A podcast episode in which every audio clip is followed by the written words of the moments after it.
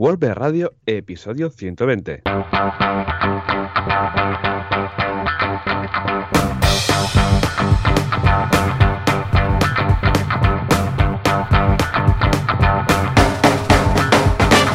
buenos días a todos y bienvenidos otra semana más, otro miércoles más a WordPress Radio. Pues claro, hoy es miércoles y toca WordPress Radio, el programa, el podcast donde hablamos de WordPress, este CMS que nos encanta.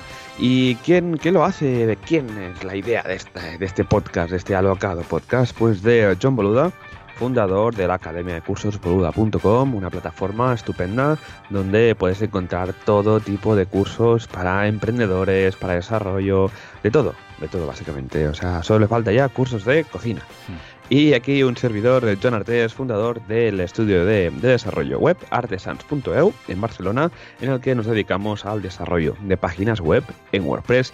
Y al otro lado del, eh, del cable tendremos a, a, Joan Boluda. Joan, muy buenos días. Hola, ¿qué tal? Muy buenos días. Sí, efectivamente, solo faltan los cursos de cocina, pero que conste que uno de los cursos que más se han pedido es de cómo hacer un blog, bueno, una página web en WordPress, evidentemente, para recetas de cocina. ¿Eh? Ah, ya sabes que hay varios plugins que te permiten ah, poner recetas, incluso todo el esquema, ah, la valoración de la receta, poner los ingredientes, porque todo esto ya sabemos que la gente de esquema lo tiene ya todo parametrizado para poder poner cada ingrediente en su lugar, con su nombre, las cantidades, todo esto.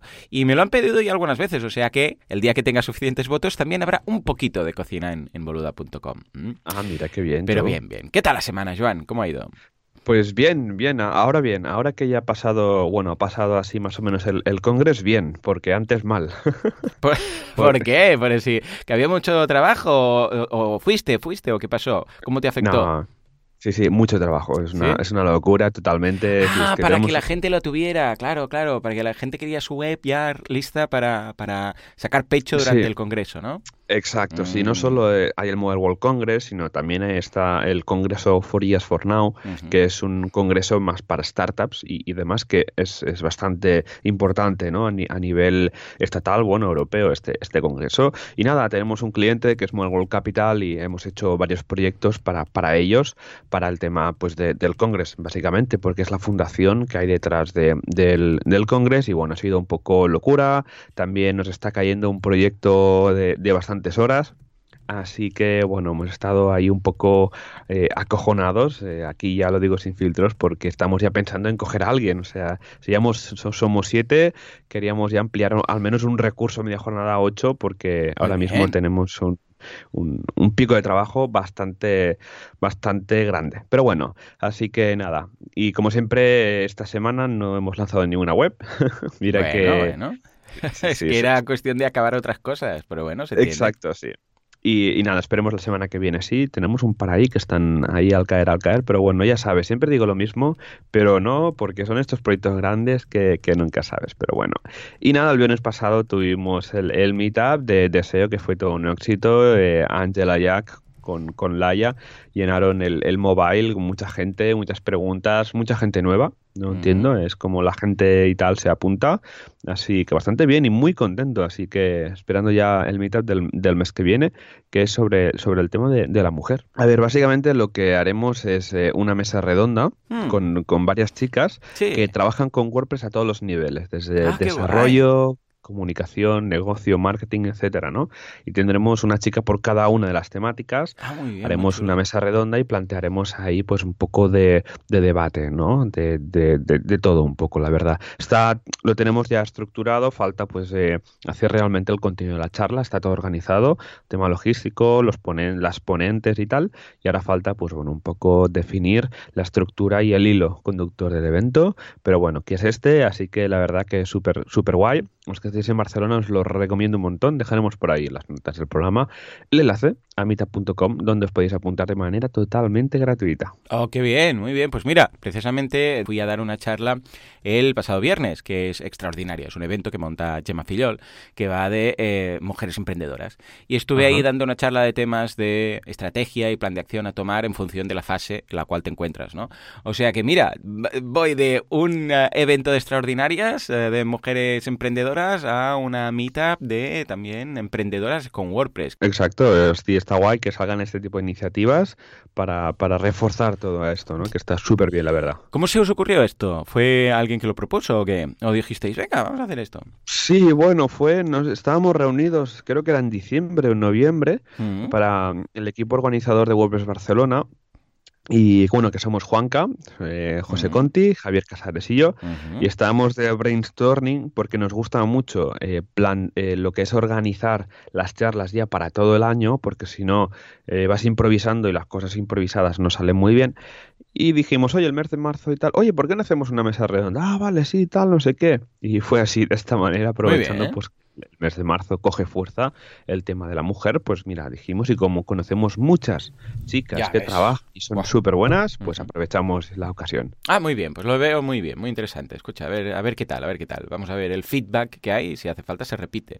En fin, pues yo por mi parte en boluda.com esta semana un curso, mira, que también hace una mujer, en esta casa, en este caso Nuria Hidalgo, o sea, que échale un vistazo, que es de fiscalidad para SLs, ¿eh? Sí, el lugar, ya tenemos el de fiscalidad para autónomos, entonces nos pidieron, que yo soy SL, ¿qué hago? Bueno, pues vamos a montar el de fiscalidad para SL. Entonces vemos ahí todo lo que eh, necesitarías saber. Ojo, esto no hace falta que quiera decir que tengas tú que hacerte los asientos contables y debe haber activo, pasivo y tal, pero sí entender qué es lo que tienes que pagar, cómo, cuándo, todo este tipo de cosas, que luego no vas a a ver, porque la gente que tiene una SL normalmente tiene un gestor que le hace la contabilidad, pero si lo entiendes, te va a ayudar a tomar mejores decisiones estratégicas y en qué gastar y cómo hacerlo, o incluso para hablar con tu gestor y comentarle, hey, he pensado esto, ¿qué tal? A ver cómo lo ves. ¿Mm? O sea que Ajá, échale un vistazo, que Nuria lo explica muy bien. Sí, sí, sí, es de esas cosas que cuando las entiendes te ayudan a tomar decisiones. Y por otro lado, en Demos WP eh, hemos lanzado la versión 3, lo hemos rehecho desde cero, Aníbal está on fire, on the rocks, y hemos añadido un par de cosas muy interesantes. La primera es que ya se puede exportar las páginas web, te bajas, o sea, hay un icono, al final, en- cuando te logueas tienes un listado con tus sites. Pues al final de todo hay un icono con una cajita, le das ahí y automáticamente se bajan dos archivos. Es estilo duplicator. Se baja un archivo que es el installer y un archivo con un zip con toda la web. Entonces estos dos mira. archivos tú los arrastras en tu hosting, donde quieras, y ya está. Simplemente ejecutas el instalador y ya detecta el zip, hace todo lo necesario, pilla los datos, lo exporta todo, te pide, claro, cuando tú ejecutas el installer, te pide el nombre de la base de datos, bueno, lo típico, como una instalación Ajá. habitual. Y te instala ya el WordPress. O sea que muy bien, que esto nos lo habían pedido muchísimo. Y por otra parte hemos añadido un Search and Replace, una opción de Search and Replace para buscar y sustituir cualquier cadena en la base de datos. Entonces vas ahí, le das a Search and Replace, te dice qué quieres buscar y por qué valor lo quieres sustituir. Y automáticamente pasa por toda la base de datos y sustituye lo que haga falta. Esto es muy práctico. Si por ejemplo vas a exportar la web para luego subirla a un dominio, pues mira, ya cambias el dominio ahí y listos. Y ya lo tienes. Claro, eh, ojo que esto no incluye eh, lo que está hardcodeado en los archivos. O sea, si está en un post, sí, si está en la base de datos, sí. Pero si está en un archivo que tú has tocado a través de FTP y está hardcodeado en un punto PHP, eso no lo modifica, ¿eh? Modifica solamente la base de datos. Pero bueno, si lo has hecho bien, teóricamente no debería haber nada hardcodeado en los PHP. Bueno. En viademia.com un curso muy chulo de croma, de francés, que, que es para hacer o bien de hombre del tiempo, ¿eh? que se ve ahí detrás mientras te vas moviendo pues el, el mapa de España y hablando tú de las perturbaciones y las lluvias, o bien ah, para hacer ver que estás, yo que sé, en el paraíso, ¿eh? ahí en Jamaica o algo, Ah, pero seguro que le encontraréis alguna utilidad divertida. Y en kudaku.com, crowdfunding con Valenti. Esta semana tenemos a Valentí, la semana que viene regreso yo con una sesión de preguntas, pero vamos, que creo que os va a gustar muchísimo porque si queréis montar alguna campaña de crowdfunding, os va a dar respuesta a lo que haga falta. Qué guay. ¿Has No visto? paras, ¿eh? Es una Sí, locura, es una locura. Y más cosas que tengo, ¿eh? Porque ayer, por ejemplo, fui a presentar, que esto es algo que organizan los alumnos de la Escuela de Publicidad y de Relaciones Públicas en Barcelona, organizan un evento de temas de emprendeduría, ¿vale? Pero lo organizan los propios alumnos, está muy bien. Buscan ponentes, eh, hablan de, o sea, todo, a ver, no es tan profesional como podría ser un evento habitual, pero está al nivel de muchos. Porque realmente son ponentes de verdad. Vino Alba Miró, que es influencer y modelo, con su representante, Guillermina Rosés, y nos hablaron, por ejemplo, del mundo de los influencers, de cómo funciona por detrás. O sea, cuando quieres tú contactar con un influencer, cómo funciona, cómo se contrata, cómo van los precios, cómo el cliente acepta la campaña, todo este tipo de cosas. Súper, súper interesante. De hecho, seguramente las voy a invitar algún, algún día al podcast o alguna pregunta o algo así, ¿no? Ah, y también vinieron tres emprendedores, se dieron los premios Impacto con tres campañas publicitarias brutales que me encantaron, fueron muy muy buenas. O sea que, vamos, os recomiendo que os apuntéis al próximo, que es el 1 de abril en Barcelona. Si buscáis ah, Subject Barcelona 1 de abril, por ahí estará. Esto lo monta, lo que digo, ¿eh? los alumnos de la Escuela Superior de Relaciones Públicas. Y si no lo cambian de sitio, este año la segunda edición también se hará en la antigua fábrica Estrella Damm, ¿eh? que también ah. es chulo de ir ahí. Ah, que es un sitio súper chulo. Sí, sí, sí. Para organizar eventos, tú. me encanta. Sí, es muy, muy chulo. Entre la DAM y la Moritz, ¿sabes que un día, la primera vez que fui, me lié y fui a la Moritz? Claro, antigua fábrica cerveza, pues yo, venga, para la Moritz, calle Montaner, me voy para allá y cuando llego a Parco, perdón, el evento, no, no, aquí no, no, no, aquí no. qué raro, qué raro. Miro, es antigua fábrica, si es aquí, ¡Ah! la DAM, la madre. Bueno, por suerte yo ya sabéis que siempre voy a los eventos con mucho tiempo y ahí había llegado con, yo sé, hora y media de antelación o algo así, medio tiempo de, ir y aún me sobró tiempo. O sea que, bien. Menos mal, Joan, siempre vas ahí con tiempo tú. Por si acaso, por si acaso. Nunca se sabe. En fin, pues nada, pues vaya, vaya semanita, los dos aquí como siempre a tope, no paramos, pero, pero bueno, nunca, eso es bueno. Así que nada, Joan, si te parece, pasamos a nuestro patrocinador y hablamos de él.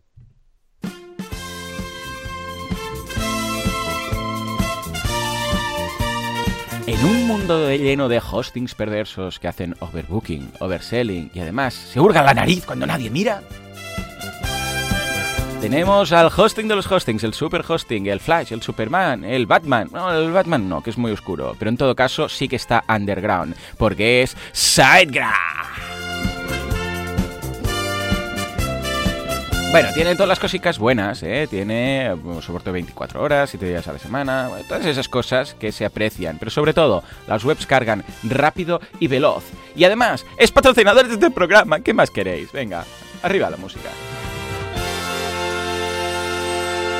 Bien, bien, bien, bien. ¿Qué? ¿Qué te ha parecido? ¿Qué te ha parecido? Lo hemos clavado esta vez, ¿eh? Estamos sí, tú, Sí, tú, la, ya te digo, ya tenemos, tienes el, la, la, la, entradilla esta, la musiquilla, la tienes ya, vamos, súper interiorizada. sí, sí, a veces, a veces incluso cuando hablo de SiteGround fuera del programa ya la oigo yo mismo. Ya, ¿sabes? Ya te recuerda y llega de fondo. Igual no soy, no soy yo que me lo parece, sino que sube de fondo alguien, hay un Juanca ahí subiendo el volumen cada vez que hablo. ¿Mm? A ver qué. Venga, va, ¿qué vamos a destacar, Joan? Pues mira, hoy no vamos a hablar de ningún servicio. Ah, hoy no hablamos de SiteGround, vale, pues venga. De la frutería de, aquí abajo. No, hoy, hoy hablaremos de, otro ebook de, de SiteGround. Ah, y la semana pasada hablamos del, del ebook de, de WordPress. Cierto. Este, exacto, el de optimizar. Esta vez hablamos del de seguridad que es un, un ebook muy interesante, que es totalmente gratuito y que en alguna WordCamp lo, lo regalan como, como obsequio, como patrocinadores. Está súper bien. ¿Y qué nos ofrece este ebook? Pues es un ebook que tiene un libro electrónico que tiene 21 trucos para mantener tu WordPress seguro. Tiene, tiene todo, descubrirás cómo proteger tu sitio web en WordPress de piratas informáticos, vulnerabilidades e incluso errores humanos. ¿Qué cosas podemos aprender? Pues mantener tus archivos, proteger tus archivos y bases de datos, asegurar tu página de inicio de sesión y sesiones activas, ocultar información confidencial en WordPress, identificar y abordar vulnerabilidades, elegir plugins y temas de confianza y mantener una instalación de WordPress segura. Eh, muy bien, súper completo, súper necesario y además ebook y gratuito y os lo podéis bajar. O sea, ¿qué más queréis? Sí, señor. Es una pasada, sí, sí. Yo lo tengo por la, por la oficina y siempre, ah, el plugin de tal, pum, lo consultas en el libro y ahí lo tienes, ¿no? Yo lo, recomiendo un montón pues para, para, todo el mundo pues que se dedique a gestionar páginas o que haga páginas web para, para sus clientes, pues que nada, es un ebook, un libro muy pequeñito, muy pequeñito que muy, esto es que, es corto pero conciso, ¿no? Y te enseña ahí estos 21 trucos de una manera eh, bastante guay, divertida y lo recomiendo un montón porque el tema de la seguridad sí que, bueno, los que al final, los que hemos escuchado muchas charlas de temas de, seguridad, al final ya no lo sabemos de memoria, pero siempre aparece alguna cosa nueva que hace de que, ostras, esto no me lo había planteado, ¿no? Pues esto, lo otro. Muy bien, escucha, está bien que sea digital, porque si, si algún día, pues mira, modifican algo, pues siempre habrá una versión ahí y no tendrás que ir a buscar en una WordCamp a ver si tiene la nueva edición. Muy bien, muy bien, me gusta. Sí, sí. Sí que nada, os lo podéis eh, descargar el libro con el nombre, apellidos y correo electrónico y, por, y os lo envían por correo electrónico. Así que súper eh, indicado, súper recomendado porque cada día WordPress es más, más popular y eso es una mala noticia porque los hackers saben de que eh, lo puedan infectar mejor.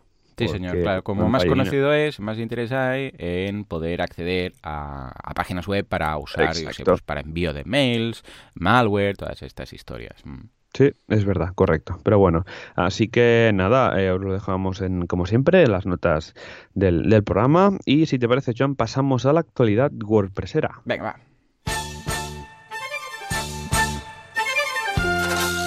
Actualidad, actualidad WordPress o qué, qué, qué, qué pasa con Gutenberg.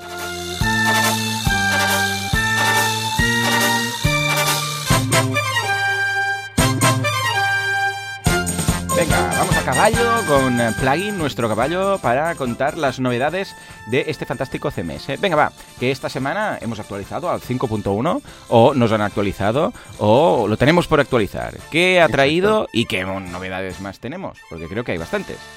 Sí, correcto.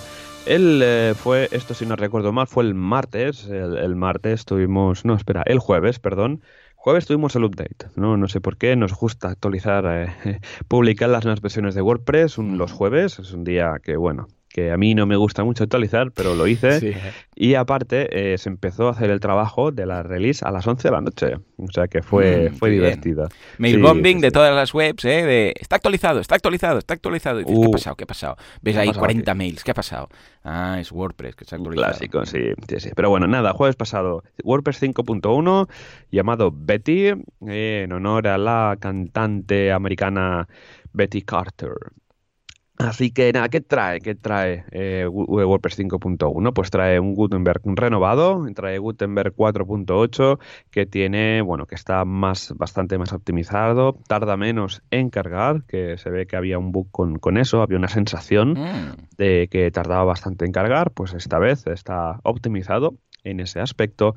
Está, eh, se ha también optimizado pues la, la escritura y también se ha optimizado algunos procesos que, había en segundo plano.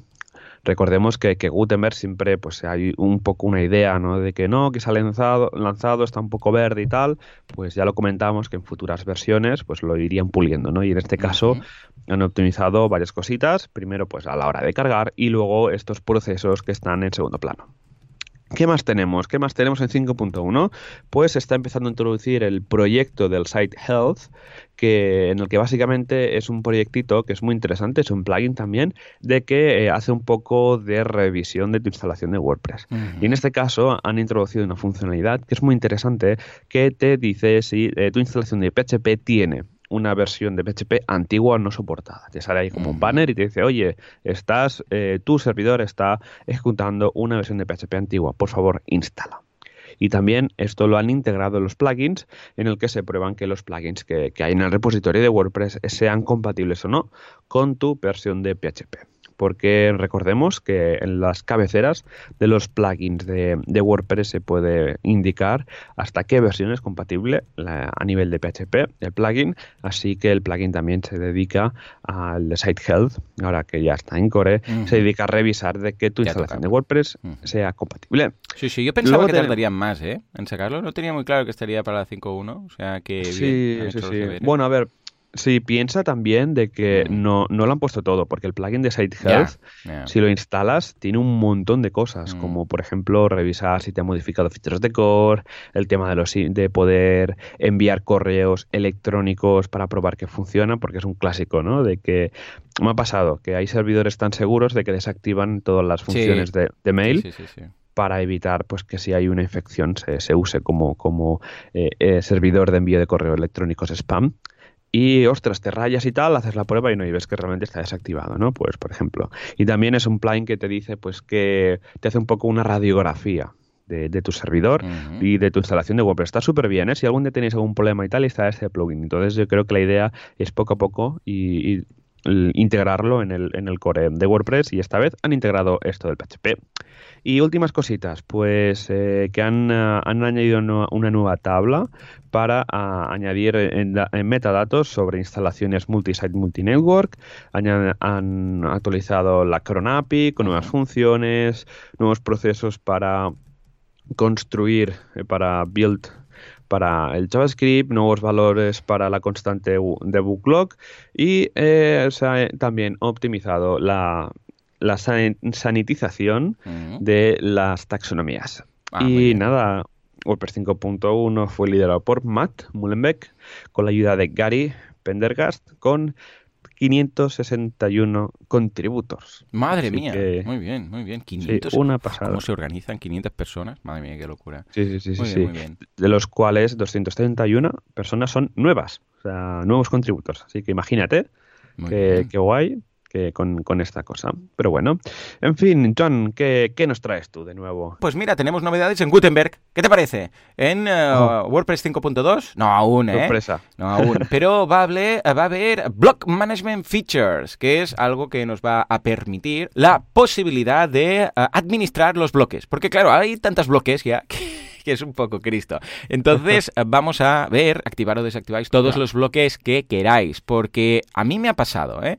Que hay demasiados bloques que no utilizo. Por ejemplo, yo sé, el bloque de poesía, que está ahí, ¿no? El bloque de no sé qué. Hay algunos que dices que estorban, porque es como si tuviéramos un TinyMC con cuatro filas de iconos, ¿vale?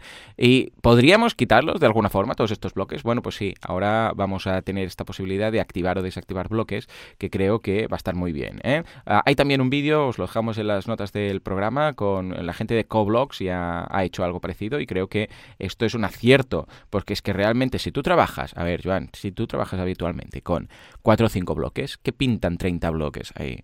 ¿Que puntualmente vas a querer uno? Bueno, pues vale, pero si no, o sea, a veces sí que es cierto que en la parte superior de Gutenberg aparece la opción de eh, los bloques más habituales y los últimos que has usado.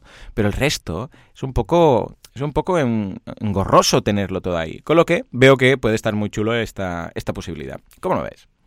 Yo lo veo genial, ya te digo, cada vez, eh, a veces es un poco enfarragoso, cuando empiezan a instalar mm. plugins, de bloques y tal, y dices, ostras, que quiero hacer un poco de limpio, quiero un poco pues tenerlo organizado, y sobre todo para clientes, ¿vale? Porque yo me acuerdo en su día, pues cuando usábamos widgets, y a un cliente le, enseñaba la parte de widgets y salía ahí una ristra de widgets brutal, era porque, claro, instalas el plugin tal o el otro, que cada uno te añade su widget o sus dos widgets y era un poco, mm. un poco un jaleo, ¿no? Pues con los bloques va a pasar algo parecido es que vas instalando plugins o, lo que sea o que cada plugin lleva su bloque y luego pues te encuentras que tienes un follón de bloques. Así que yo creo que este esta funcionalidad del block management suena muy interesante. A ver si la 5.2 lo podemos tener y si no en, las siguientes, porque va a ayudar un poco a dejarlo todo bien organizadito y sobre todo para gente de que se, agobia con tantos botones, mm. pues dejarlos bien preparado pues para que sea la usabilidad em, mejor ¿no? en, este aspecto. Yo lo veo genial y que haya gente ya que lo tenga hecho y puede decir, hey, tengo esto hecho, venga, ¿qué parece si lo metemos en core? Así que podría estar súper interesante la verdad. En fin, bueno, Joan, pasamos al feedback. Tenemos algo de feedback por ahí. Si te parece, vamos allá.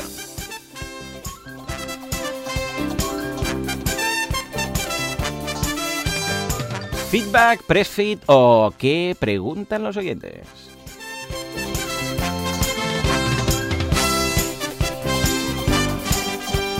Bueno, bueno, bueno, Joan vienes con eh, mucho feedback. Eh, de hecho, los oyentes no paran, no paran. O sea que, si te parece, vamos a hacer un par, ¿sí? Venga, va, me Va, parece. Pues venga, vamos a empezar con David que nos dice, bueno Joan, soy David de la comunidad de WordPress Granada. Quería comentaros que estoy llevando el marketing del Congreso de Tecnología South Tech Week y hemos conseguido que haya un espacio dedicado a WordPress en el que vendrá Rocío Valdivia, oh, qué crack, y yo haré un workshop. Esta es la página oficial del evento, por supuesto hecha en Genesis. Muy bien, y nos pasa la URL, os la dejaremos en las notas del programa. Me gustaría saber si podríais comentarlo en el podcast. No, up. No podemos, no podemos hablar de southtechweek.com, no podemos ni siquiera eh, comentar la URL. Ya me dice si necesitarais algo, podemos hacer algún sorteo o algo. La otra cosa es que hemos presentado a Granada como ciudad candidata para albergar la WordCamp Europa 2020. ¡Oh! ¡Qué bien, Oh. qué bien! ¿Te imaginas? ¡Qué bonito sería! En fin. Que se termina el 28 de febrero. A ver, nos faltan dos días, tres días, tres días, porque es mañana. Tenemos mucha ilusión que fuera ciudad elegida para este gran evento. Espero vuestros comentarios. Gracias. Un saludo. Muy bien, pues a ver si lo conseguís. Yo cuanto más cerca me quede, pues mejor, ¿no? A ver qué tal. Pero no podemos hablar de esta fantástica iniciativa de la South Tech Week, que vendrá incluso Rocío Valdivia y que va a ser muy interesante, porque un congreso de tecnología siempre es algo clave. ¿Verdad que no podemos hablar de esto? No, no, no podemos hablar porque no, no sé, no, nuestro blog, nuestro podcast no va sobre tecnología, así que no podemos hablar de, de esto. Pero bueno, qué guay que, Granada se muy bien. postule como WordCamp Europe 2020. Sé que, bueno, tiene experiencia porque Fran- Francisco Torres, un gran conocido de esa ciudad, está en el equipo organizador de la WordCamp Europe de este año, de Berlín. Así que yo creo que tiene bastante sentido de que se presente Granada como ciudad candidata a albergar la WordCamp Europe 2020. Así Sí, que nada. Y sobre la South Week, súper eventazo. Así que eh, comentaremos, eh, bueno, dejamos el enlace en las notas del programa para que podáis chafardear, revisar. Y si sois de la zona, pues os animamos a, a ir. Ah, pasamos a Iván, que nos comenta, buenas Joanes, tengo un problema, entre comillas, con una intranet y que tengo la sensación que estoy matando moscas a cañonazos. El tema es simple, una empresa que genera con un ERP las facturas y quiere una intranet para sus clientes lo puedan descargar. Ejemplo típico de la compañía de luz, agua o telefonía. He probado varios plu- plugins estilo WordPress Customer Area, WP o Intranet, pero todos tienen el mismo problema, la asignación de facturas, que es un PDF pregenerado. Al cliente hay que hacerla a mano a mano y el documento documento y no se puede hacer desde una API similar. Las dos soluciones que contemplo son programación ad hoc o WordPress All Import, pero se parece demasiado raro que no exista ningún plugin que haga esto automáticamente. Venga, os lanzo el guante, ¿eh? ¿Os ocurre algo? A ver, Joan, ¿qué posibilidad tendríamos para Iván? A ver, es complicado, ¿vale? Eh, sí que ahora que has comentado el All Import eh, me, me suena bien, Mm. ¿vale?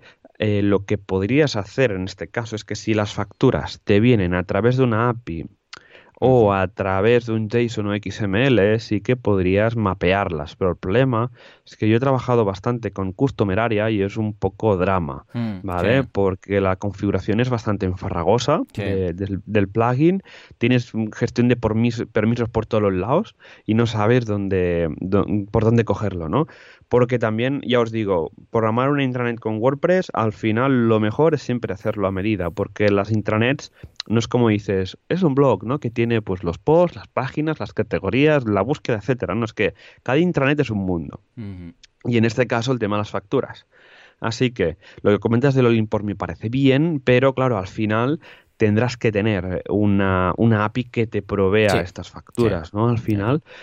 También puedes mirar soluciones tipo Zapier. Si Ajá, el, ERP te da algún webhook, ¿vale? O parecido, también podrías hacer alguna ñapa con, con Zapier. Pero en este caso, lo que te recomiendo, y como al final también piensa que son facturas, o sea, si la lías, La lías con mucho, facturas sí. la lía mucho. Porque dar, entregar facturas a un cliente que no toca Es un lío, sí, sí, sí. es un lío y hay temas legales, de temas, o sea, no sé, yo ya te digo que Iván, no sé si tirar por programación ad hoc y comentarle al cliente de que, que esto es un software que, que no hay ningún plugin de WordPress que lo haga, no es montar un blog, no es montar una web corporativa o, o- o una red de blogs, ¿no? sino que es algo que, que- que tiene lo suyo y te diría incluso de, de hacerlo a medida porque es un tema complejo. ¿Cómo lo enfocarías tú, Joan? Sí, totalmente. A ver, esto, la el gran key del tema, o sea, está en el RP que están usando. O sea, ¿qué facilita el RP? Porque si es un ERP que no facilita nada, pues no vas a poder hacer nada. Si es un ERP que tiene una super API del copón, seguramente lo vas a poder integrar con mil historias, con, lo vas a poder hacer con Zapier, lo vas a hacer, o sea, de muchas formas, si no con All-in-One Import. Pero es que depende, realmente depende de este ERP, qué es lo que te da. Te da un webhook, te da un fichero final con la URL ya y el PDF con un link seguro. Es que, es que esto es lo que, o sea, tenemos que saber en qué idioma está hablando el ERP. ¿Eh? Es como decir, hey, que viene alguien aquí que habla en un idioma que no entiendo. ¿Cómo lo traduzco esto? ¿Eh? Pues sería lo mismo, depende qué idioma habla. O sea, habla chino, porque, claro, no es lo mismo uno que digas, no, es que es una RP offline y que es una aplicación cliente, que tiene el, sé, pues, eh, la empresa instalada en, en, un ordenador ahí, o decir, no, no, es una RP que está en la nube, que tiene integraciones. Claro, imagínate que es una RP que tiene integraciones con Zapier. Hombre, entonces sí que valdría la pena. Que no, entonces podríamos ver, porque Zapier también te permite, por ejemplo, entrar en base de datos. Una de las aplicaciones de Zapier es MySQL. O sea, que podrías entrar y buscarlo ahí, pillar el campo. O sea, hay muchas formas formas de hacerlo. Pero, pero, hay algunos, de hecho, mira, hay algunos RPs que hacen un portal ya directamente para clientes de facturas estilo cuaderno, creo que lo tiene. Entonces, eh, lo bueno es que no hace falta ni que hagas nada. Simplemente el cliente, a través del correo, pues se identifica o por eh, Google o directamente dándose de alta y tiene ahí un historial con todas sus facturas, que no está dentro de la web, que está aparte, está en, el propio ERP, por decirlo así, o programa de facturación. O sea que realmente depende mucho de esto. Pero si ese ERP no hace nada, pues lo vas a tener crudo, incluso para programarlo a medida. Deberíamos saber qué tiene y qué documentación tiene para poder darte más datos. Y la mejor opción, sin duda alguna, es hacerlo a través de una programación a medida, sin duda. ¿eh?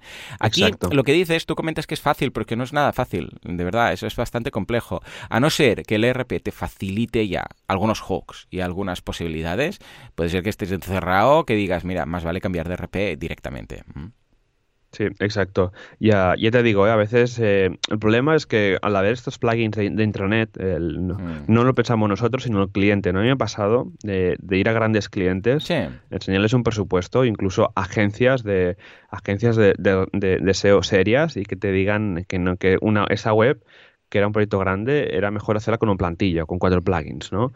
Entonces es el problema un poco, ¿no? De que sí que, de que WordPress se piensa de que todo es fácil y que todo con mm. un plugin se puede hacer. Y, es mentira, hay cosas que mm. necesitan proyectos a medida con, con, PHP o incluso hacer un plugin a medida. Eh. Así que en este caso... después igual no es un desarrollo muy complejo, ¿eh? Porque hay un webhook chulo, no sé qué, lo pillas de aquí, pum, pum, y es un día de trabajo, ¿eh?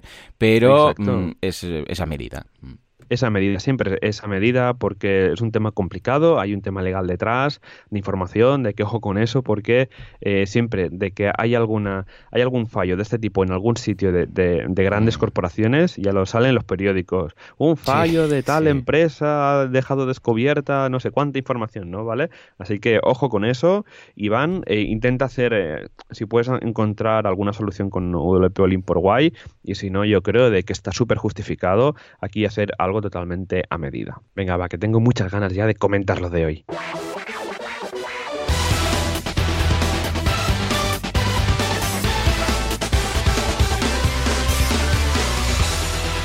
Qué ganas que tengo de escuchar lo que tienes preparado, este pedazo de tema, porque son tips para programación, para programadores, ¿no?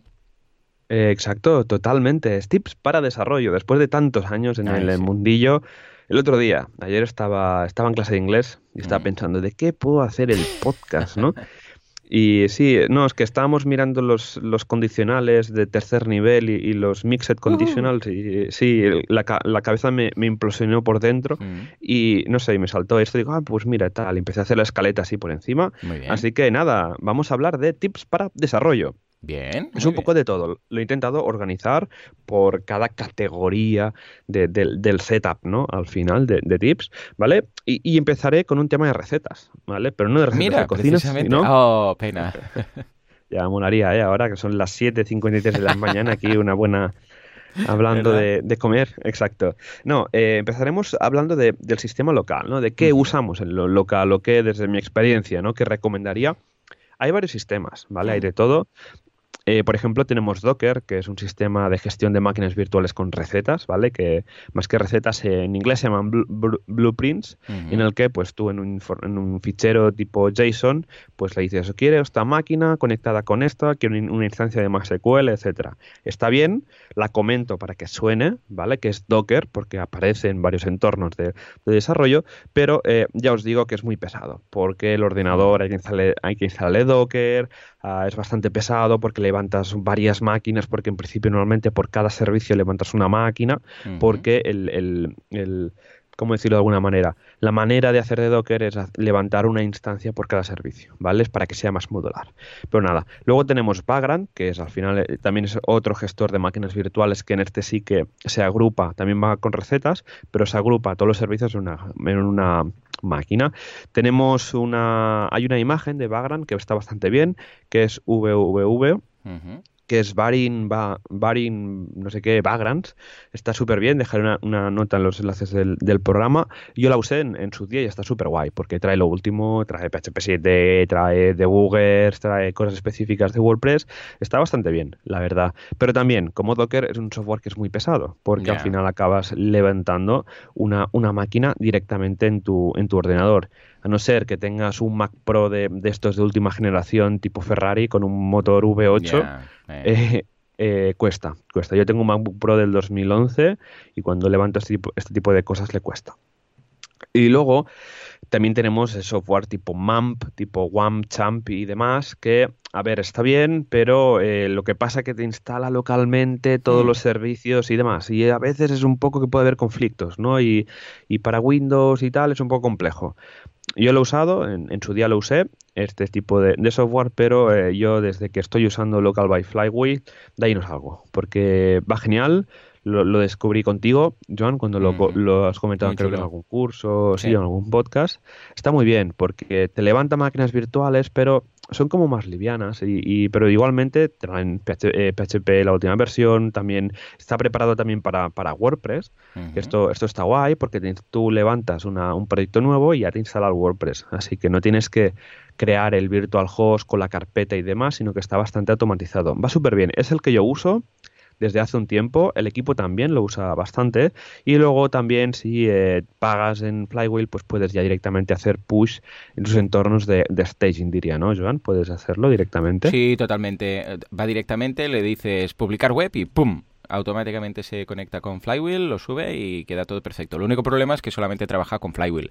Pero vamos, el, yo lo he probado eh, porque quería hacer solamente la prueba para ver cómo funcionaba, porque en Flywheel no tengo nada hospedado, salvo este dominio que hice de pruebas, y funciona pues como un tiro. Porque claro, como es de ellos, porque ellos compraron este, este, esta aplicación para trabajar en local, pues claro, les encaja perfectamente. ¿eh? Pero vamos, que si tenéis en Flywheel o simplemente queréis trabajar en local, pues escucha, funciona súper bien, súper práctico práctico. Yo ya te digo, es el que el que uso va, va bastante bien, va, va genial y súper recomendado para pues para entornos de desarrollo local, ¿no? Porque desarrollar en entornos de producción o de staging en otro servidor es un coñazo. es un coñazo porque tienes que ir con el FTP de un lado para el otro. Y a mí lo que me gusta a veces es coger, tenerlo todo en local y tenerlo todo en Git, es muy importante, ¿no? Mm. Eh, si somos una agencia que hace temas, una agencia que hacemos plugins, pues súper importante tener el código monitorizado para saber eh, realmente pues cómo vamos trabajando, poder volver a entornos eh, en, estados anteriores o incluso si trabajamos en equipos mucho más fácil porque cada uno trabaja de una manera separada en una rama que se llama y luego se pueden ir integrando los cambios. Es súper imprescindible, en Artesans eh, trabajamos con, con, Git porque también ayuda a hacer un traspaso, un traspaso de código mucho más fácil, permite añadir un ritme, fichero de estos de lectura que, permite pues eh, tener documentación sobre, sobre el proyecto, así que súper recomendado. A ver, luego para el tema de los entornos de staging, ¿no? que también es importante. en nuestro caso, lo que tenemos es una máquina eh, configurada por nuestro departamento de sistemas, que es un, un Nginx con PHP 7, ¿vale? PHP 7.3, pero nos hemos dado cuenta que PHP 7.3 es demasiado nuevo esta versión, así que pasamos a 7.2, porque 7.3 hay algunos plugins que aún no están eh, adaptados a 7.3, así que mi recomendación siempre es tener PHP 7 entre 7.0 y 7.3, ¿vale? Podéis eh, estar en la 7.2, que es nueva, pero no tan nueva como la 7.3, y que más o menos todo es compatible. Mi recomendación e-, es que en la versión de PHP sea fácil de cambiar, porque si no, el día de mañana tenéis un proyecto urgente y lo tenéis en PHP 7.2 y, y, urgentemente hay que probar algo en PHP 7.0, si es un drama cambiar la versión de PHP, es complicado. Así que mi recomendación es poder cambiar de una manera fácil la versión de, de PHP y se puede hacer por proyecto, que no todos los proyectos son iguales, no todos los proyectos usan los mismos plugins y demás. Para el tema del servicio web, nosotros usamos Nginx, que es un eh, servicio web que va bastante bien, es bastante rápido y liviano, pero eh, puede dar algún problema si no sabemos configurar o, estamos instalando WordPress multisite. hay que añadir reglas directamente en los ficheros de configuración. Si no os queréis liar, os recomiendo Apache, que es el de los más comunes que, hay, de los más usados y da menos problemas. Y desde el HT Access podemos gestionar y cambiar, activar, desactivar módulos. Ya te digo, es el que va bastante bien, es el que la mayoría de servicios web tienen. Pero en Ginex también está bien y a mí me gusta más porque es más liviano, más potente, etcétera. Del tema de MySQL, siempre usar últimas versiones y que también que el acceso sea fácil, ¿vale? Evitar eh, em, accesos tipo phpMyAdmin porque al final eh, instalas otro software en el servidor que hay que tener actualizado. Es PHP y siempre hay bugs por ahí que se escapan y puede ser un punto de entrada para hackers. Aunque sea un entorno de staging, siempre por ahí se escapa alguna URL que se indexa por ahí y te acaban entrando, infectando lo que sea, ¿vale? Mi recomendación es usar algún programa tipo el que uso yo para Mac, que se llama SQL Pro. Oh, muy bueno, muy bueno. Qué chulo. vamos, mm, priceless, porque además es gratuito. Sí, o sea, es extraño porque tiene la palabra Pro, pero es gratis. Ya, ya, sí, sí, Es, es, ya te digo, y va genial. O sea, es de los mejores programas de gestión de MySQL que hay. Y si no tenéis Mac, es una de las razones para pasarse a Mac solo este programa, porque se conecta tan bien y hay mm. tantas maneras de conectarse a una base de datos por túneles de SSH, por key, por, por todo. Ya te digo, va genial. Y si no, hay uno que es multiplataforma, que es el My, MySQL Workbench, si, si, no recuerdo mal, que es el, oficial, entre comillas, de MySQL. Va, va, bastante bien, la verdad, pero ya te digo, a mí el SQL Pro va, va genial porque es muy intuitivo, no hay paneles de configuración extraños ni nada y que ayuda bastante a importar y exportar. Y hay veces de que una de las cosas que no me gusta de PHP Miami que cuando importas exportas sitios te puede llegar a, petar o a detenerse en lo que sería un proceso porque es demasiado grande la base de datos, ¿vale? ¿Qué pasa? ¿Por qué pasa esto? Porque PHP Miami al final no deja de, ejecutarse en un entorno web y ese entorno web tiene, eh, mm, tiene al final limitaciones a nivel de código, a nivel de, todo. ¿no? En cambio, si usas un, un, programa tipo Workbench o tipo MySQL, como no estás usando ninguna software eh, ni web, pues al final todo va súper ligero y genial. Pero bueno, también mi recomendación también es usar otro tipo, bueno, no mi recomendación, sino para hacer pruebas rápidas también os recomiendo eh, sites como demoswp.com, que está, está muy bien para probar cosas así on the fly. Y, y si no, Puppy Life, que es, que es otro, ¿vale? Esto sirve pues, para hacer pruebas rápidas de que un, state, un, stack súper concreto, pues poderlo probar desde ahí. ¿Qué más cositas? Pues tenemos, por ejemplo, el tema del editor. ¿Qué editor podemos usar? Hay un montón. Tenemos la suerte de que no es como antes que había un poquito, sino que ahora tenemos una oferta bastante interesante. Y hablaré, y hablaré de cuatro. Empezaré con Sublime, Sublime Text, que está para, creo que también está para Windows. Es ligero, es totalmente gratis, pero tiene un pop-up que te dice, oye, estás usando la versión comunitaria, si ah, quieres cómprate la Pro. Pero va bien, porque es súper ligero y a mí me va bien el Sublime para abrir ficheros muy grandes. A veces ah. necesito abrir un SQL que pesa un giga, y no te exagero, y hay que sacar alguna tabla de ahí a mano por proyectos o por lo que sea, y se, tarda su tiempo, pero lo acaba abriendo. Ah, bueno. ¿Vale? y así. sí, sí, sí, sí. Bueno, al final son ficheros grandes y tal, pero bueno. Luego para Windows, sí, es un clásico. Es el Notepad mm, que todo el mundo que ha empezado es un clásico. ¿tú? Iba... Yo tengo un cliente en, bueno, todo es una gran universidad y todo va con Windows y es el que usa Notepad++. Y es el que usaba yo hace un montón de años para editar código, para programar incluso. Luego tenemos PHP Storm, es eh, un editor de PHP muy, muy potente, pero muy potente para los que seáis mucho de backend, de PHP, de cero plantillas, aunque o, también de plantillas, de themes. Lo recomiendo porque está muy bien integrado para todo lo que sea de PHP. ¿Vale? Es de pago, pero la verdad es que vale la pena si queréis un editor serio. Si no, también tenemos el Visual Studio Code, es eh, muy ligero, eh, y no como es PHP Storm, porque PHP Storm carga muchas librerías, carga muchas cosas y es de pago. Ah, ah, perdón, es, eh, sí, exacto, PHP Storm es de pago y, es muy heavy, te carga mucho la máquina, ¿vale? En cambio, Visual Studio Code, que lo es el viene del, Visual Studio de siempre, el de editar.net, de hace 10 años, pues lo han ido poco a poco renovando y ha, y ha tenido un, un, restyling brutal. Muy bien. Y es súper ligero y aparte es gratis.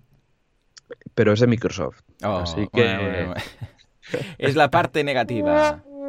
No, pero muy bien. Yo cuando me lo dijiste, creo que fue la semana pasada o la otra, lo, probé, lo instalé y tal, y me ha sorprendido. Es lo que decías tú. Cuando lo instalas dices, pero este no es el que yo tenía en mente, ¿no? Es otro, vamos, eh, o sea, se, se, llama igual o es una, una derivación o fork o como lo queráis, pero nada que ver con el que teníamos en mente los que habíamos trabajado con el antiguo. Exacto, ya le digo, va, va genial, la verdad, y es el que uso yo ahora, tiene paquetes, eh, un, la semana pasada un, nos pasaron un... David, David nos pasó un enlace a un, a un módulo que tenía de PHP mm. con funciones y tal, lo estoy usando y va genial, que es para que te, pues que te, te ayuda a lo que sería pues las funciones, te va escribiendo por, te sugiere funciones, etcétera, va súper bien. Así que nada, esto sería el stack de los editores. Ahora pasamos a una cosa súper importante, que son las mm. coding standards, que lo hemos repetido varias veces. Si queréis evolucionar como buenos programadores en, WordPress, siempre hay que tener a mano las coding standards, ¿vale? ¿Y qué es esto? Es el estándar de cómo hay que programar. Y, me preguntaréis, ¿pero por qué? Si yo trabajo solo y tal, ya, pero imagínate que tu proyecto lo haces, lo entregas y lo tiene que coger otro developer. Ese developer, ¿quieres que se acuerde de ti bien o mal? Porque eh, si quieres que se te acuerde bien, programa como, como WordPress eh, lo, lo dice y así también si el día de mañana quieres lanzar un plugin en el repositorio, quieres lanzar un tema, donde sea, esto te va a ayudar a cumplir mejor las diferentes reglas de, los estándares de, WordPress, ¿vale? Eso también sirve pues para programar mucho mejor, para hacer que tu código sea más, más legible y que pues compañeros te puedan hacer reviews más rápidas. ¿Vale? Así que os dejaremos un par de enlaces sobre las code reviews y si usáis Code Sniffer, que es eh, un software PHP para pasarle como una especie de test sobre tu código para ver que, está bien, pues ahí también eh, un proyecto que se llama WordPress Coding Standards en el que podremos eh, pasarle estos tests de Coding Standards a, WordPress para revisar que está todo bien bajo las reglas estas de estándares. Pasamos al stack tecnológico, ¿vale? Que este es un poco así un pupurri de cosas, ¿vale? Un poco un mix y ahí comentar qué es lo que os recomiendo usar, ¿no? Esto siempre enfocado de cara a un desarrollador de temas, ¿no? Que es lo que más he, visto, lo que, lo que más he, sido. Empezando con Underscores, es una muy buena base, tenemos algún programa dedicado a él, no me voy a extender mucho, es un tema starter, sé que ya lo editas directamente, mantenido por la comunidad de WordPress y lo mantiene también Automatic. Es decir, que ahí han pasado manos muy buenas y está muy bien optimizado para tema de WordPress. Aparte de Underscores, eh, mi stack preferido es Gulp, SAS y Browser Sync, en el que básicamente con Gulp gestionamos pues todo el tema del CSS, lo compilamos el SAS, hacemos el CSS y demás, y aparte si le añadimos Browser Sync, que es un software que está súper bien, que nos permite que la página web eh, directamente se refresque, se refresque mm, cuando hagamos cambios. ¿Vale? Sin tener ahí ninguna extensión de Chrome ni nada. Esto es directamente, se hace con Gulp. Gulp es, un, es este gestor que se instala en local. No me voy a extender mucho. Si queréis, mm, comentadlo en las notas del programa. Si queréis que hagamos un programa solo enfocado a Gulp, comentadlo y lo haremos, ¿vale? Igualmente os dejamos un post de la web de CSS Tricks, que es un clásico y va, vamos, la, Biblia del CSS, que comenta, hace un pequeño tutorial sobre Gulp, SAS y Browser Sync. Yo el, otro día lo estuve revisando y está genial para aprender. Bueno, y aparte de underscores, también tenemos Sage, eh, que también es otro tema starter, pero que es un monstruo. Si, que tiene ya con Composer, con Node, viene con un montón de cosas. Si tenéis un proyecto grande, si trabajáis en una empresa donde eh, la web es vuestro producto, no es como en mi caso, pues que somos, vamos lanzando webs, así de bastante rápido, eh, recomiendo Sage porque, bueno, está bastante bien, pero lo que pasa es que necesita mucho tiempo de aprendizaje porque lleva un montón de cosas y no lo recomiendo para consultoría porque es un lío, hay que tenerlo bien por la mano, hay que tener saber un montón de Composer, de, de Gulp, de todo en general. Así que mi recomendación, si es un proyecto pequeño de consultoría, usar Underscore y si tenéis un proyecto propio y demás y queréis hacer algo chulo y con base muy firme, pero que tenéis mucho tiempo también, podéis usar Sage. Nosotros hemos intentado usar Sage, pero hemos visto de que consume demasiado tiempo en hacer mm. setups y demás, y es a veces complicado porque puedes tener conflictos de versiones del Gulp o de Node o lo que sea, y acaba siendo el lío, ¿vale? Pero bueno. Otra recomendación es de usar siempre WordPress en modo desarrollo, ¿vale? Es decir, usar siempre las últimas versiones de WordPress que esté, se estén desarrollando, porque esto primero ayuda a que te asegura de que tu código va a ser compatible con la siguiente versión de WordPress y aparte también va a ayudar a encontrar algún bug algún error si lo encontramos y poderlo reportar en, la, en el track de la, de la comunidad. Eso es con el plugin de WordPress Beta Tester o algo así. Siempre podremos usar WordPress en la última versión del día a día. También otra cosa importante es usar Gutenberg, ¿vale? Porque con un proyecto que tengáis a medias ya no tiene mucho sentido, porque Gutenberg fue hace nada que se lanzó, pero sí que si empezáis un proyecto nuevo, usar ya Gutenberg, eh, mirar documentación de cómo crear bloques, por ejemplo, ACF, Advanced Custom Fields, tiene unas funciones para poder crear de una manera muy fácil bloques, ¿vale? Porque al final eh, Gutenberg, bueno, el soporte al editor clásico se acaba en 2021, Así que muy importante usar Gutenberg para todo tipo de, proyectos y al final el cliente lo va a agradecer, porque cuando vea de que él se puede tunear la página como quiera, le va a encantar. Es un punto de entrada al final, ¿no? Es un punto comercial muy fuerte esto. Luego también usar WordPress Clip, que es esta herramienta de, de, terminal para, para pues, manejar WordPress, ¿no? Para eh, eh, gestionar WordPress de una manera mucho más fácil. Os lo recomiendo. Instalar plugins, activar limpieza, crear posts así de manera random. Va súper bien. Y también si eh, sois desarrolladores de plugins, pues eh, usar eh, WordPress Plugin Boiler, Boilerplate, que es como una base para empezar a desarrollar plugins, súper recomendada. Yo lo he usado más de una vez y estoy encantadísimo. Tiene temas de bueno la programación PHP orientada a objetos, mucho más ágil a la hora de hacer cosas grandes y mucho más eficaz a la hora de ejecutarlas también, ¿no? Así que súper recomendado. No os preocupéis, no, si estáis ahora, si estáis en el coche conduciendo, no hace falta que miréis el móvil, está todo documentado en las notas del programa, así que no os, no os preocupéis que por ahí lo dejaremos todo, esto el para qué, luego pues podéis revisar y tal, y si tenéis alguna duda, algún comentario, déjalo en las notas del programa y lo iremos contestando como, como siempre en los siguientes programas, ¿vale? Porque hoy estamos lanzando aquí muchos software, muchos demás, así que poquito a poquito eh, hay, que, hay que ir avanzando.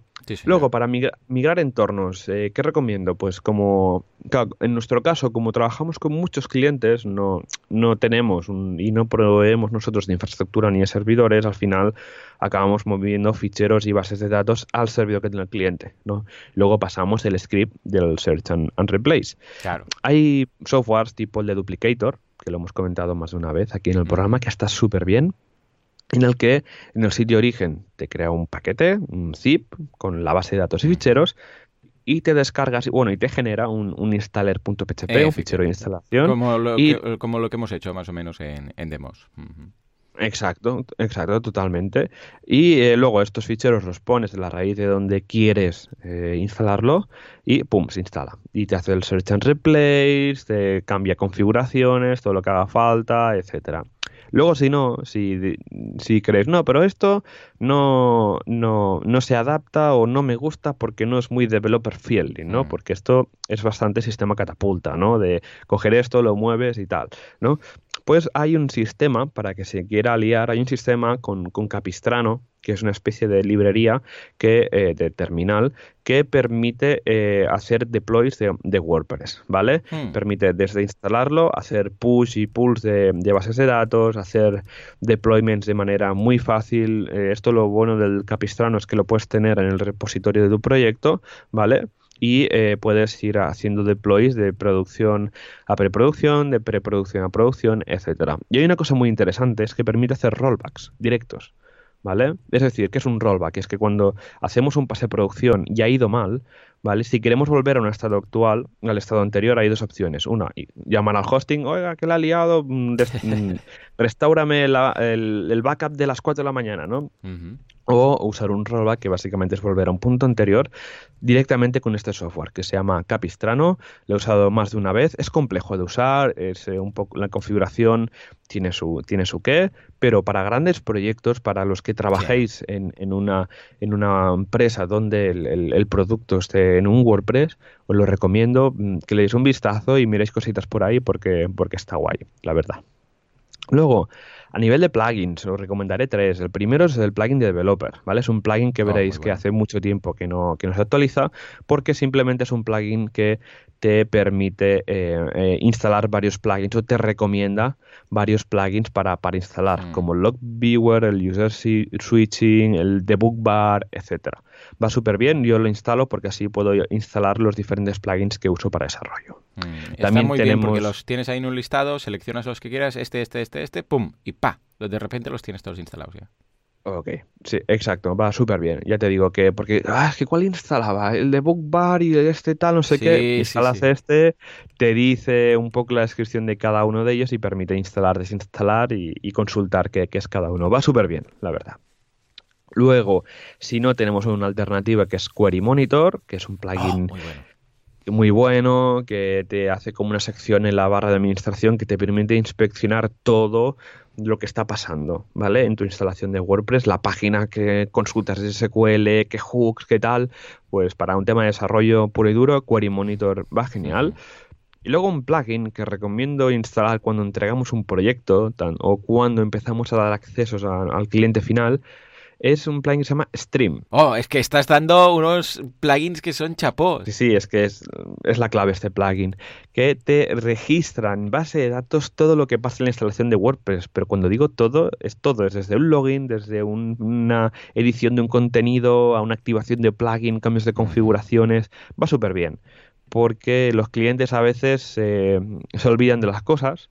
Ah, que ha dejado, este bloque no va y luego ves, no, es que le has dado este botón, ay, sí, es verdad, no me acordaba, ¿no? Mm. Pues esto, que a veces nos puede quitar horas, ¿vale? Ayuda también, pues, a, volver cosas al estado anterior de cómo estaban, ¿vale? Así que muy recomendado y siempre va bien tener un registro de actividad de qué es lo que pasa, tener un log de lo que va pasando en nuestra instalación de WordPress por si acaso, porque nunca se sabe, ¿vale? Y también hacer backups, ¿vale? Eh, mm, sé que no suena muy lógico hacer backups en un entorno de staging, por ejemplo, un entorno de desarrollo, pero el día de mañana cuando se lía lo vais a agradecer.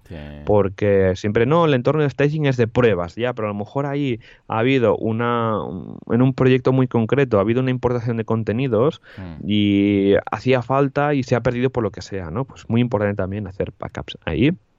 Ya para ir terminando, eh, os voy a dejar cuatro o cinco em, constantes de, que hay que que yo configuraría en el, en el WP config cuando estamos desarrollando, que son, por ejemplo, pues primero activar el modo debug, es eh, wp barra baja debug a true, para activarlo, básicamente, ¿no? Luego también nos puede ayudar eh, desactivar que se muestren para evitar que la, pantalla pues empiece ahí, pues si tenemos algún warning, algún notice, de lo que sea, se empiece a llenar la pantalla de errores.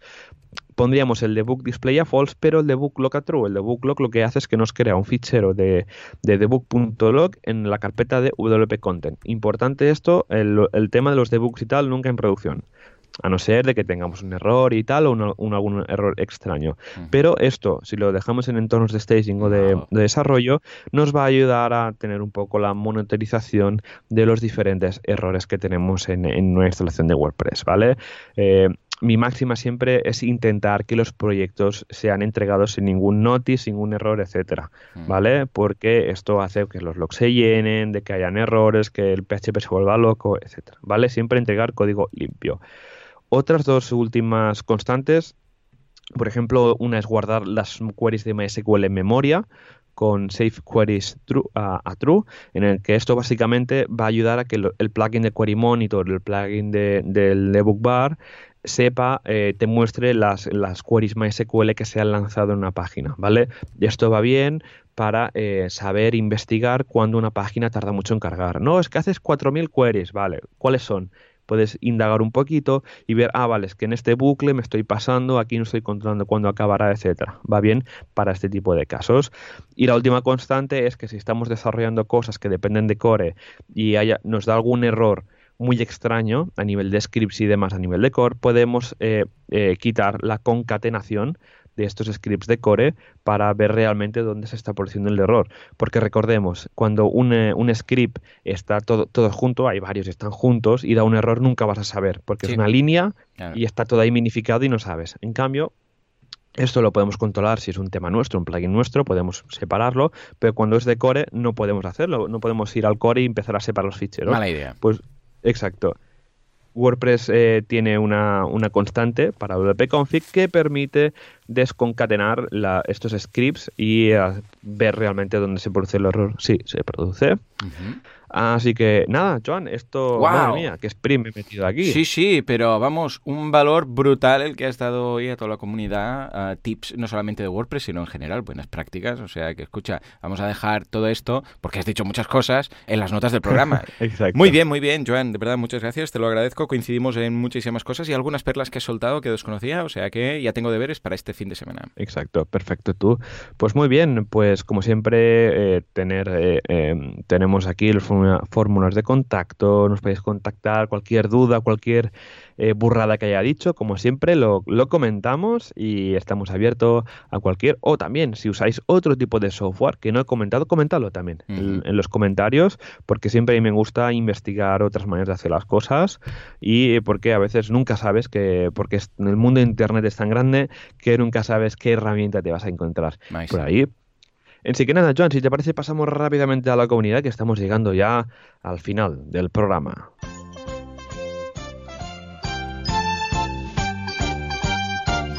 WordPressers unidos jamás serán vencidos montando sus WordCamps, sus meetups y sus cositas en general. Eh, vamos a ver qué nos depara esta semana. Venga, va, Joan, cuéntanos, ¿qué meetups tenemos? Pues mira, en eh, Cádiz, el 27 de febrero, o sea, hoy miércoles, en a las seis y media, configuraciones y plugins para exprimir al máximo el potencial de tu WordPress y luego a las 7 en Lleida, WordPress 5 y el nuevo editor Gutenberg. Jueves 28 de febrero, SEO con Yoast WordPress desde cero en WordPress Cartagena. En Oviedo a las 7 las formas más rentables de ganar dinero con WordPress. En Girona a las 7 monetización de webs de contenido y directorios en WordPress. Tarragona a las 7, novedades de WordPress 5 y el nuevo editor de bloques por Juan Díaz. En WordPress Collado de Villalba a las 7, cómo crear mi primer plugin. En WordPress Valladolid, todo lo que quieres saber sobre WordPress y no te atreves a preguntar. Viernes 1 de marzo, facturas y WordPress en Móstoles a las 7 de la tarde. Ya pasamos a la semana que viene, el martes 5 de marzo, en WordPress Irún, HTML y CSS para WordPress, aprende buenas prácticas y del medio, en WordPress Aljarafe, principios de seguridad en WordPress a las 6 y media. Y a las 6 y media también en WordPress Gramanet, métodos de pago y envíos con WooCommerce. ¿Alguna WordCamp que se acerca irresistiblemente? Sí, siempre tenemos WordCamp. Pues mira, en nada más y nada menos que en seis, en dos meses, tenemos WordCamp Madrid, del 6 al 7 de abril. También eh, pasamos ya a las siguientes, también del 27 al 28 de abril, WordCamp Bilbao. Del 31 al, de mayo al 2 de junio tenemos la WordCamp Irún. Del 20 de junio al 22 de junio tenemos la WordCamp Europe, que es en Berlín. Septiembre, eh, WordCamp Pontevedra, del 20 al 22 de septiembre. WordCamp Sevilla, del 5 al 6 de octubre. Y WordCamp USA, del 1 al 3 de noviembre. Para que veas, Joan, tenemos un montón de WordCamps este, este año y me llega información de que van a haber muchas más. O sea que nos mm. espera un final de año muy entretenido a nivel de, de WordCamps y demás. Pero bueno, con esto, eh, Joan, ya hemos llegado al final de nuestro programa. Como siempre, muchísimas gracias a todos por estar otra semana más, otro miércoles más aquí en WordPress Radio. Recordad que tenemos los comentarios, correos electrónicos, lo que queráis y también un apartado de ideas donde podéis sugerir ideas de episodios también para nosotros eh, tener algunas ideas que queramos que desarrollemos. Así que nada, nos escuchamos la semana que viene con más WordPress. Nos vemos en wordpressradio.es. Así que sin Así que gracias a todos vosotros por estas eh, reseñas en iTunes y eh, comentarios en iVoox que nos ayudan a divulgar más este podcast. Así que nada, nos vemos la semana que viene. Así que adiós. Adiós.